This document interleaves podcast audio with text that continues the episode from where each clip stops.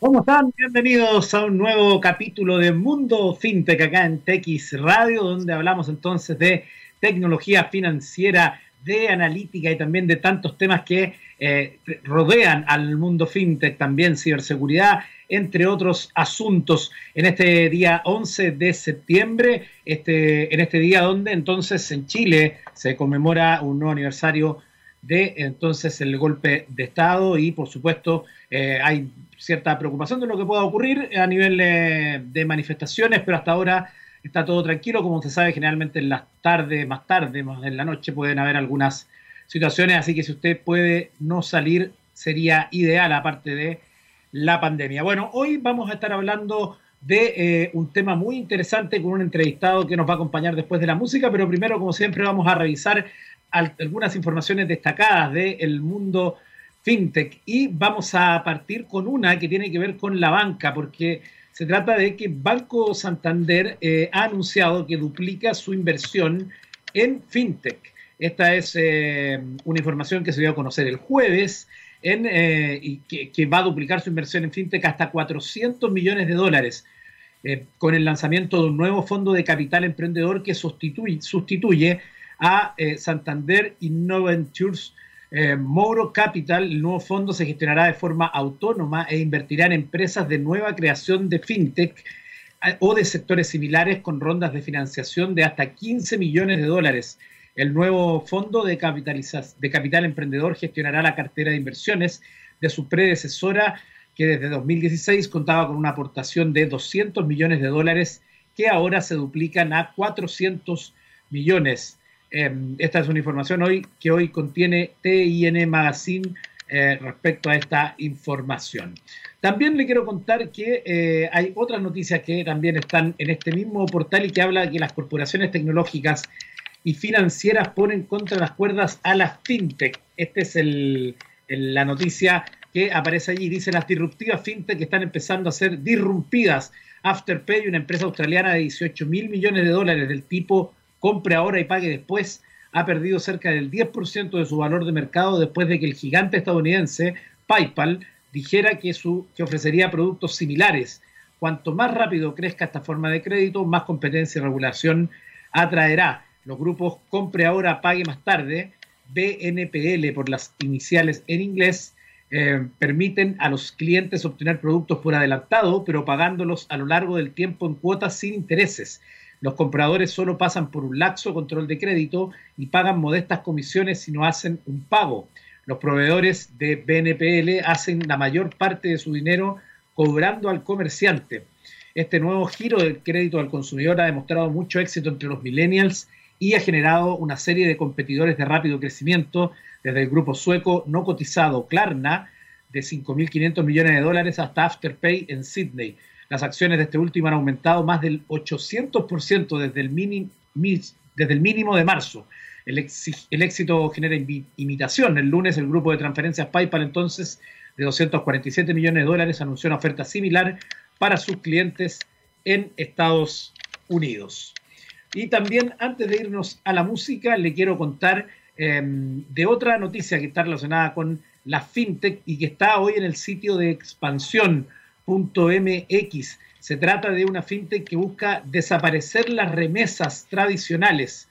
Eh, Salud Saldo no quiere digitalizar las remesas, sino sustituirlas por un esquema de cartera digital que funcione más como un banco dedicado a este sector de la población. Sabemos lo importante que son las remesas para muchas personas. Dice que la inmovilidad social del COVID no detuvo el flujo de envío de dinero entre México y Estados Unidos en el primer semestre de 2020 las remesas entre ambos países aumentaron un 10%, según datos del Banco de México, pero, antes, un, pero un panorama de salud en el que la pandemia tardará en ceder, los emprendedores Marco Neri y Boris Resnikov vieron una oportunidad para ofrecer una app que busca sustituir digitalmente la forma en que hoy se envía ese dinero entre fronteras. Más que digitalizar las remesas, lo que buscamos es acabar con ellas, confirmó Marco Neri, director general y cofundador de Susaldo, en una entrevista. Saldo es una plataforma fintech fundada en 2017 que busca facilitar el envío de dinero transfronterizo por medio de una aplicación que funcione como cartera digital. La startup se dirige específicamente a la población mexicana inmigrante que reside en Estados Unidos, la cual hasta la última información censal asciende a 38.5 millones de personas en junio de 2020. Neri explicó que el objetivo es poder ofrecer soluciones financieras que, podrían dar un, que podría dar un banco convencional a esta población, pero para la que la mayoría de las veces no son considerados. Lo que estamos trabajando es una estrategia para proveer esta estrategia para migrantes en Estados Unidos, aunque no limitado a ellos, pero, pero para que tenga acceso a un banco sin necesidad de pedirle a alguien más que le abra una cuenta en México, por ejemplo. El limitado acceso a un banco es parte de lo que no le ha permitido a esta población tener escalabilidad económica y social, explicó. Bueno, ahí está entonces algunas de las noticias que han estado marcando el mundo fintech en estas jornadas. Nos vamos a ir a la música hasta el año 78. Vamos a viajar y ahí nos vamos a encontrar con Van Halen y la canción Running with the Devil. Y estamos de vuelta en Mundo Fintech. Estamos de vuelta en Mundo Fintech. Dejamos atrás a los grosos de Van Halen y vamos a dar eh, a continuación la bienvenida a nuestro invitado de hoy. Él es Andrés Marinkovic, cofundador y CTO de Fintual. ¿Cómo estás, Andrés? ¿Pronuncié bien su apellido? Marinkovic, sí. ¿Cómo estás, Eduardo? ¿Bien y tú? Bien. Eh, ya lo hemos explicado en otros capítulos, pero eh, para la gente que quizás no lo escuchó, ¿qué es un CTO, Andrés? una buena pregunta yo creo que el, CTO es como el que está encargado del área de tecnología de una empresa, en particular, eh, en el caso de una fintech, toda la parte del desarrollo de software, digamos. Eh, esa es como la, principal eh, tarea que tiene un CTO, estar, a cargo de esa área.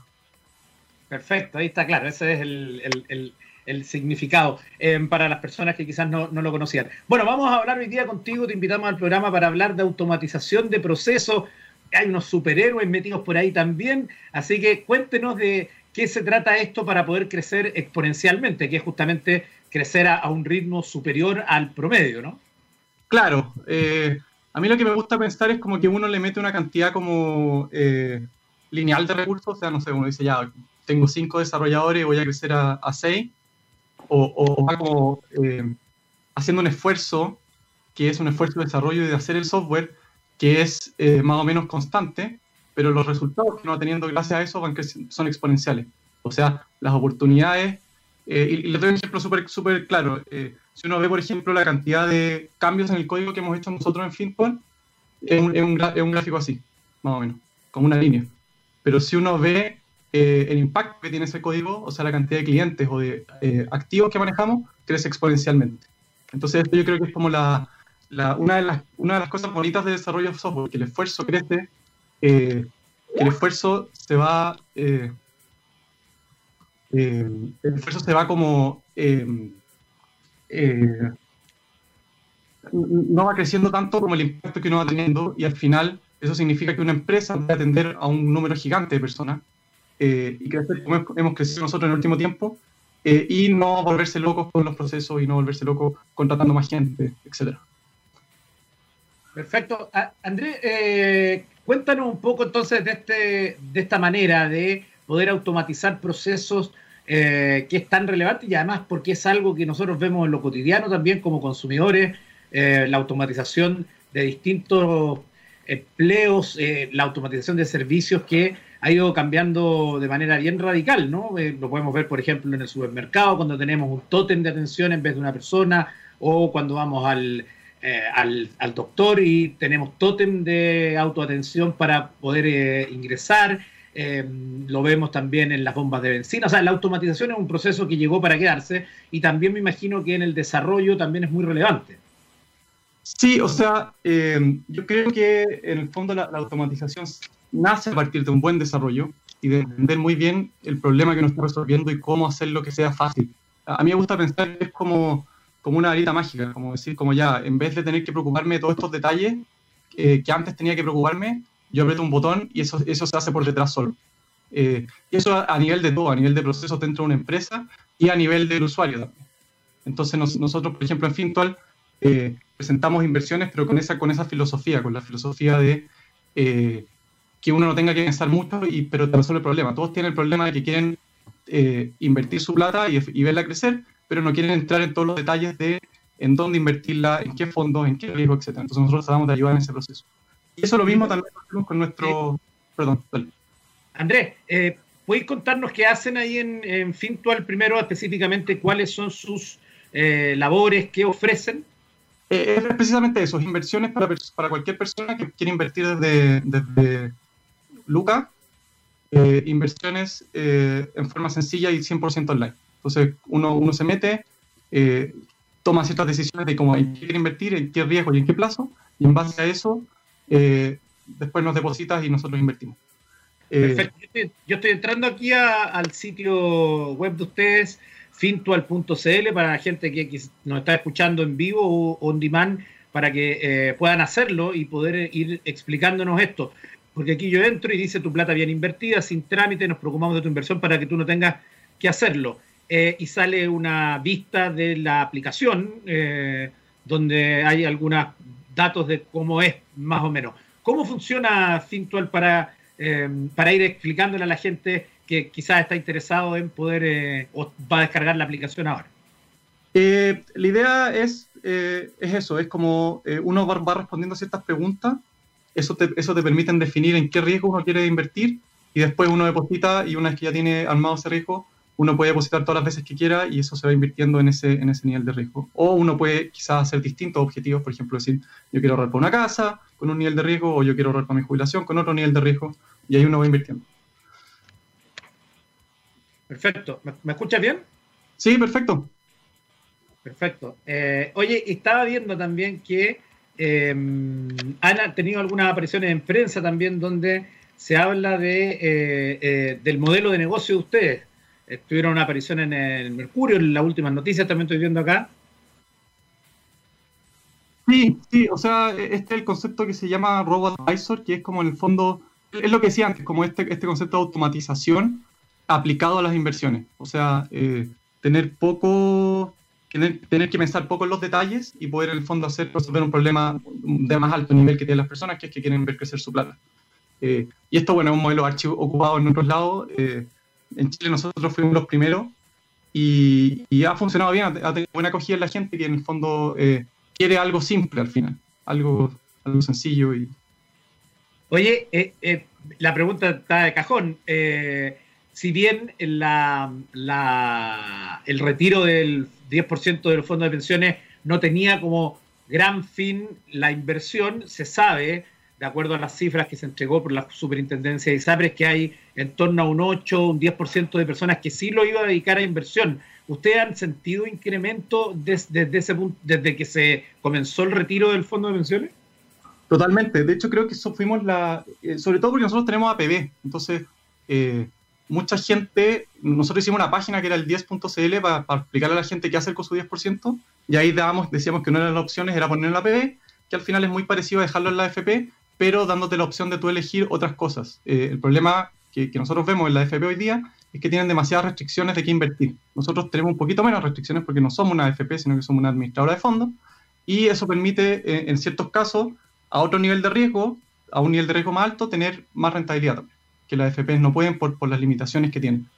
Entonces, eh, en ese sentido nos llegó harto y, también eh, creo que fuimos como la quinta institución AGF que en, en, número de depósitos que llegaron por el 10%. Y además, eh, perdón, en, cantidad de depósitos, o sea, en cantidad de plata. Y además creció mucho el interés de Fintual. Entonces otras personas no necesariamente depositaron su 10%, pero sí otros ahorros que tenían porque conocieron Fintual a través de este como debate que abrió el 10% de qué voy a hacer, qué hacer con mi plata, dónde invertirla. Claro, efectivamente. Eh, una pregunta que también te tengo que hacer desde el mundo periodístico, que es como también está de cajón, eh, ¿por qué eh, una persona utilizaría o qué ventaja tendría al, utilizar Fintual respecto a em, otras instituciones, por ejemplo, los bancos que también manejan inversiones en fondos APB o fondos mutuos? ¿Cuál sería la ventaja para las personas eh, en términos financieros? Eh, a ver, hay, un par de cosas ahí. regulatoriamente somos muy parecidos, o sea, no somos un banco, pero la parte de inversiones del banco, por ejemplo, el Banco de Chile tiene un área que es una administradora de fondos también, que es el Banco Chile AGF. Entonces, regulatoriamente somos lo mismo, somos la misma institución, eh, la parte que maneja los fondos mutuos. Entonces, en ese sentido es muy similar. Eh, y, y, las exigencias que le piden a los bancos son las mismas que nos piden a nosotros. Eh, en términos de ventajas, yo veo dos. Una es lo que te decía antes, que eh, para afuera está, es mucho más automatizado, entonces es mucho más simple para una persona entenderlo y por lo tanto es mucho mejor, más fácil tomar una mejor decisión. Eh, y eso permite que nosotros tengamos una fuerza de venta que es inexistente, o sea, no tenemos fuerza de venta, tenemos simplemente la página y la gente que llega por ahí. Y eso nos permite también cobrar menores comisiones. Y al mismo tiempo, por todas las automatizaciones que hacemos, nuestros procesos son más baratos al final, o sea, más, de más bajo costo. Entonces, no, tenemos gente, por ejemplo, o, tenemos muy menos gente haciendo la contabilidad y tenemos procesos automatizados. Entonces, eso nos permite cobrar menos también comisión. Y al final, en, estos fondos, como te cobran una comisión eh, periódicamente sobre lo que tú tienes invertido, eh, cada, punto de comisión que te cobran va a tu rentabilidad. Entonces, eh, en mi opinión, algunos bancos cobran comisiones demasiado altas por su estructura de costos. Nosotros tenemos estructura de costos más barato que nos permite cobrar menos comisiones.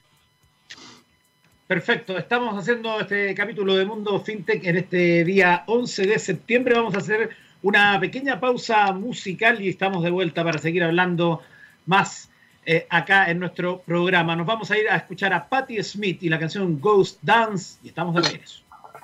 Estamos de regreso en Mundo FinTech acá en TX Radio, hoy conversando con Andrés Marinkovic, cofundador y CTO de Fintual. Nos estuvo contando en la primera parte del programa de qué se trata Fintual, dónde ustedes pueden eh, invertir, cómo hacerlo, ya lo saben, detalles en fintual.cl, ahí sale cómo funciona el equipo, cómo hacer todos los pasos, se ve muy, muy fácil de utilizar. Eh, Andrés, ahora en esta segunda parte queremos hablar también de la automatización de los procesos que ustedes tienen. Sí, perfecto. Bueno, como te, comentaba al principio, esta para, nosotros una, una de las áreas más importantes de la empresa porque es como lo que nos permite ser competitivos y ofrecer una solución que no solo sea muy cómoda para el usuario, sino que además al mismo tiempo de mejor costo. Eh, y por eso eh, nosotros nos gusta pensar que somos una empresa de tecnología que en particular está ahora dedicada a la finanza y, nos tomamos muy en serio el rol como empresa de tecnología. Eh, y ahí, bueno, tenemos varias cosas que hacemos para, para que en el fondo, eh, porque en, general, eh, no sé si todos, saben esto, pero en general hacer software es súper difícil, hacer bien software. Eh, todas las empresas, muchas empresas fallan y fracasan porque proyectos de software mal hechos, ya sea que porque los requerimientos no, no, eran buenos, porque lo que se está haciendo en verdad no era un problema que era necesario solucionar, o porque la ejecución fue mala, digamos. Y en general, ahí también pasa mucho que eh, se, ocupa un modelo más tradicional de, desarrollo, que es como estas son todas las especificaciones del software, eh, hazlo y, después los desarrolladores se pueden hacerlo. Y lo que empieza a pasar normalmente es que todo esto es tan complejo y hay tantas variables que juegan y tanta complejidad que empiezan a aparecer problemas, empiezan a trazar, empiezan a cambiar los, requerimientos y, y al final eso es lo que complica eh, que, salga el proyecto a tiempo, que salga bien o que por lo menos eh, salga, se haga algo que realmente resuelva un problema y, alguien lo termine ocupando. Todo eso puede ser que falle el proyecto. Entonces, eh, eso es algo que nosotros nos hemos dedicado mucho a hacer bien y ahora tenemos un proceso que, bueno, siempre vamos iterando y siempre vamos mejorando, pero ahora nos funciona muy bien para, para hacer eso. Ya, y en ese sentido, em, nosotros eh, tenemos un dato que me mandaron que ustedes tienen un Batman. Eh, ¿De qué se trata este Batman, Robin y lo que sea? Sí, al, principio era, solo Batman. Y de hecho, eh, no, es una idea que se nos ocurrió a nosotros. es algo que leí en un libro sobre agilidad, que es como la agilidad es todo este concepto de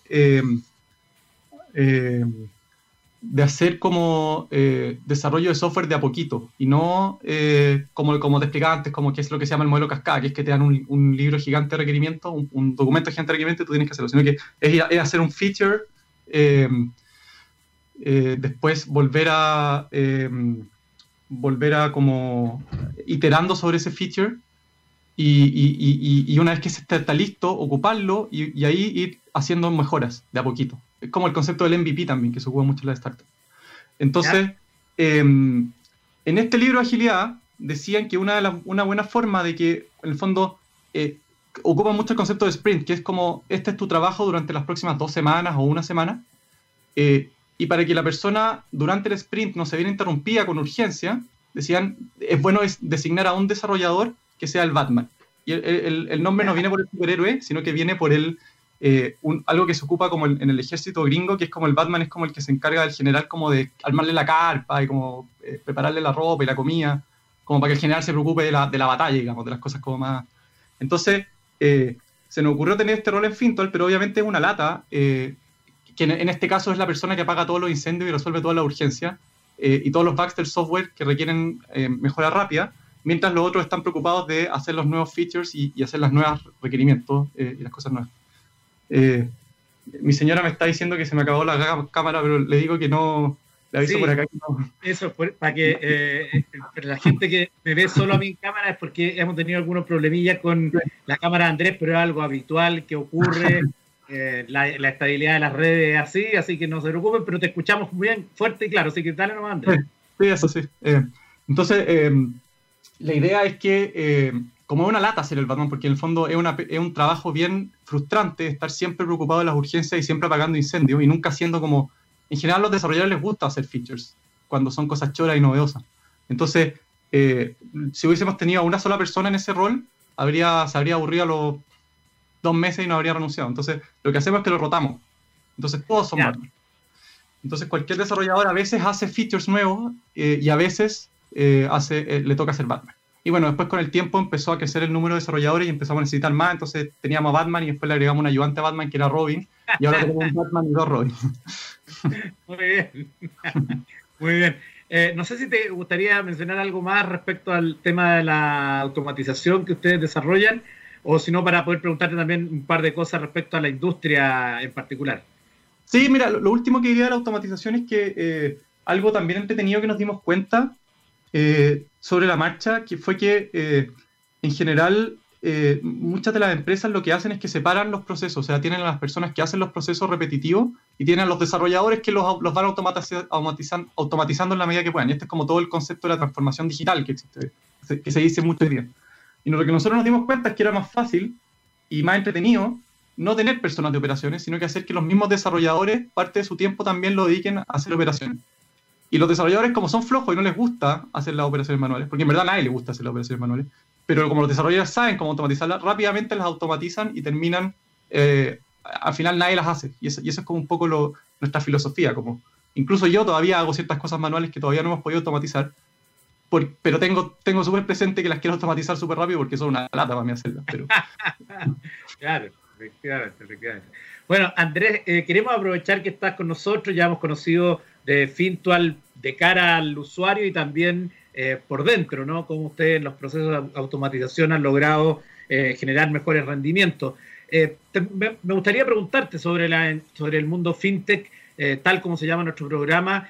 ¿cómo, está, ¿Cómo ves tú el escenario actual y cómo se proyecta para los próximos años? Pensando, por ejemplo, que ustedes son un actor que va a competir directamente con un mundo más tradicional, que es el de la banca, el mundo financiero más, más, más eh, eh, tradicional, y, viendo además la serie de procesos que se están desarrollando en paralelo en distintas industrias respecto a la fintech.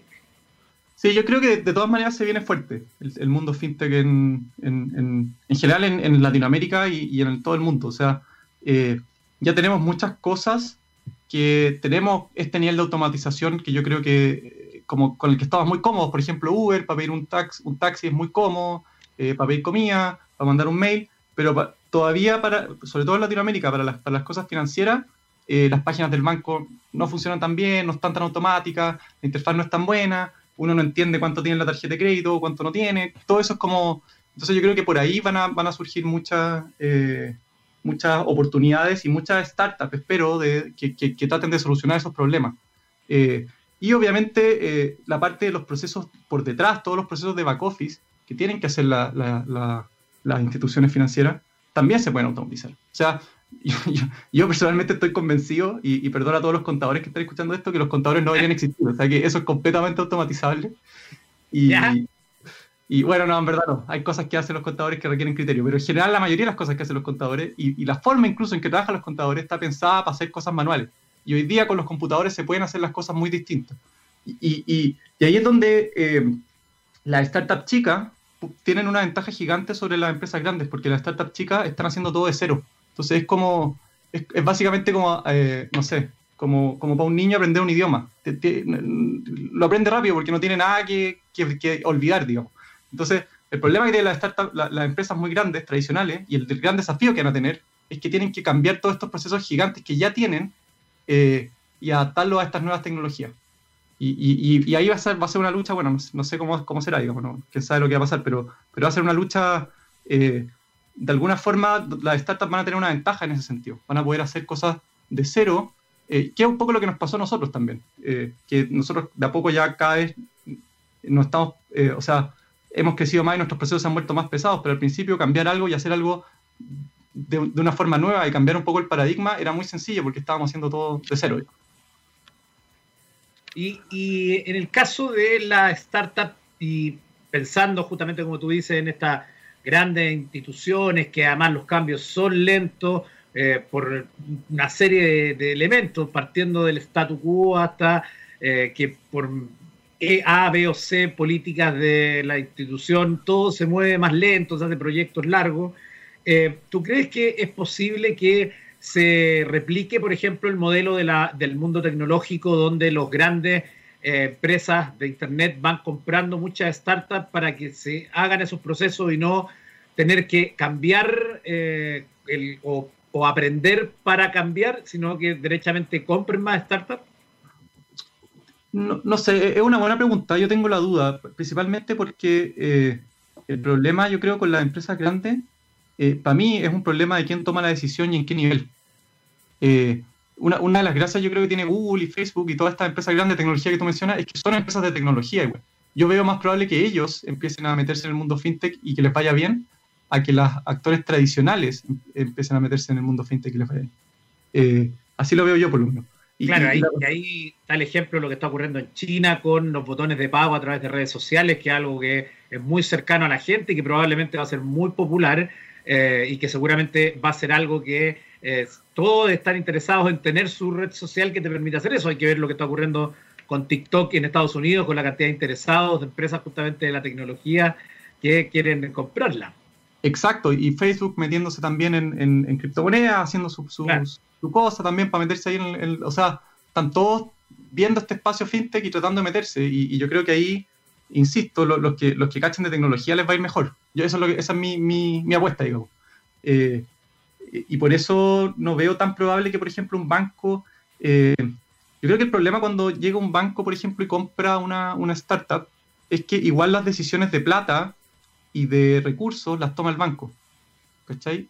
Entonces, eh, yo creo que una de las gracias de una startup es que son los mismos fundadores que están metidos en el proceso o las mismas personas que son equipos chicos los que toman esas decisiones y probablemente son más eficientes porque están más encima de lo que está pasando. Entonces, eh, no sé, si es que de repente llega un gerente en un banco y dice que, hay que poner un, requisito de riesgo y en la startup no tiene ninguna opción de, de, de, de, decirle que no.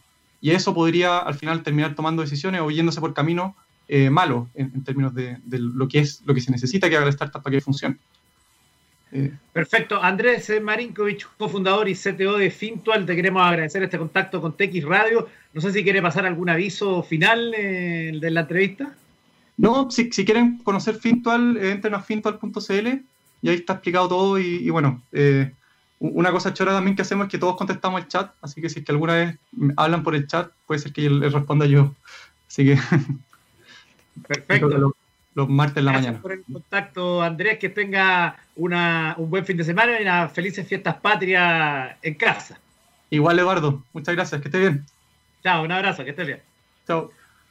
Bueno, yo mencionaba justamente al final de la entrevista lo que está ocurriendo con TikTok. Le hemos seguido la pista acá en TX Radio por muchos meses. Y la noticia del día tiene que ver con que se pone fecha límite de cuatro días para vender la aplicación o será eliminada. Es eh, en, el drama entonces de TikTok con Donald Trump que continúa con este nuevo episodio en donde el presidente de Estados Unidos continúa amenazando la aplicación con eliminarla si es que no se deciden a venderla dentro de poco tiempo. Desde hace ya un tiempo para acá, el presidente de Estados Unidos, Donald Trump, ha comenzado a acusar a la aplicación de ser una fuente de información para el gobierno de China, lo que haría básicamente una app espía. Sin dar oportunidad de defenderse, exigió a la compañía vender la aplicación a alguna de las empresas estadounidenses o de lo contrario esta sería eliminada. Ahora en vista de que TikTok no, no ha sido vendida, de que la empresa se estaba defendiendo en contra de las acusaciones sin fundamento del presidente de Estados Unidos, es el mismo Trump quien fijó una fecha máxima de venta, solo cuatro días. De acuerdo al presidente, si la compañía no se vende a alguna otra de origen estadounidense a más tardar el 15 de septiembre, no se tendrá ninguna otra opción más que eliminar la aplicación por motivos de seguridad nacional. Con anterioridad ya se le había dado distintos ultimátums a la compañía, pero ahora se confirma que no podrá pasar más allá del 15. Mientras tanto, TikTok se mantiene firme en que ellos no son ningún tipo de espía ni para el gobierno de China ni para ninguna otra nación que pudiera pedirles datos de sus usuarios, por lo que se hace por lo que hace tiempo amenazaron con realizar una demanda en contra del gobierno por las falsas acusaciones y el trato tan extremo que están recibiendo sin poder defenderse. Aunque cabe mencionar que los miembros de Anonymous dijeron que de hecho esta, app sí envía datos al gobierno de China y se debería eliminar. ¿A quién le creemos? Es la pregunta que se hacen hoy en Firewire. Ya atención, mundo tuitero. Eh, que acá tengo información bien relevante también porque Twitter está endureciendo las medidas contra la desinformación sobre elecciones, etiquetando y eliminando tweets. Las elecciones estadounidenses en las que se elegirá el próximo presidente están a la vuelta de la esquina, dice Gembeta en su portal, y las redes sociales se preparan para detener el avance de la más que probable desinformación en torno al decisivo proceso electoral. Si hace unos días Facebook fue quien anunció sus medidas para proteger a los comicios, ahora es Twitter la compañía que muestra sus cartas para mitigar en su plataforma los efectos de la desinformación y la información falsa o engañosa. En, ese sentido, entonces se dice que las medidas anunciadas este jueves por la compañía comandada por Jack Dorsey lo dejan en claro. Se pretende dar una dura batalla a la desinformación, comillas, la conversación que ocurre en Twitter nunca es más importante que durante las elecciones. Twitter ha asegurado que toda información errónea tuiteada en la plataforma que tenga por objetivo socavar la confianza en las elecciones presidenciales que se celebran el próximo 3 de noviembre será etiquetada como tal, reduciendo su visibilidad o directamente eliminada.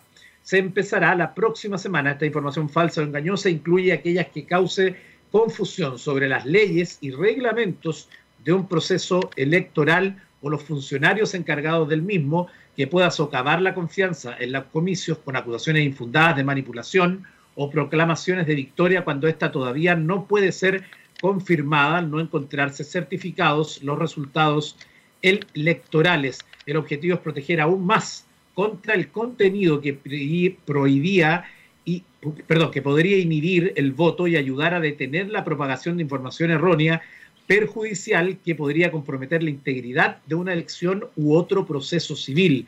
Estas medidas ponen en el punto de mira precisamente al actual presidente, dado que en el pasado ha cuestionado la legitimidad del voto por correo y ha sugerido que, que no acepte los que puede que no acepte los resultados, entre otras declaraciones llamativas. Estas medidas de Twitter se suman a la decisión tomada el año pasado sobre no aceptar la mayoría de anuncios políticos que en el pasado sí publicaba. Ahí está entonces esta última información eh, relacionada con Twitter, con la que además queremos despedirnos de este capítulo de Mundo FinTech. Yo les agradezco mucho que nos acompañen los lunes, los miércoles y los viernes con nuestro programa de 3 a 4 de la tarde, pero que usted también puede escuchar de manera eh, on demand. Así que ya lo sabe, gracias por habernos acompañado. Don Gabriel, que está en los controles, no, no puedo cargar la información de la canción, así que usted sorpréndanos nomás con eh, la canción para nuestro público acá en TX Radio. Nos volvemos a encontrar la próxima semana. Que estén muy bien.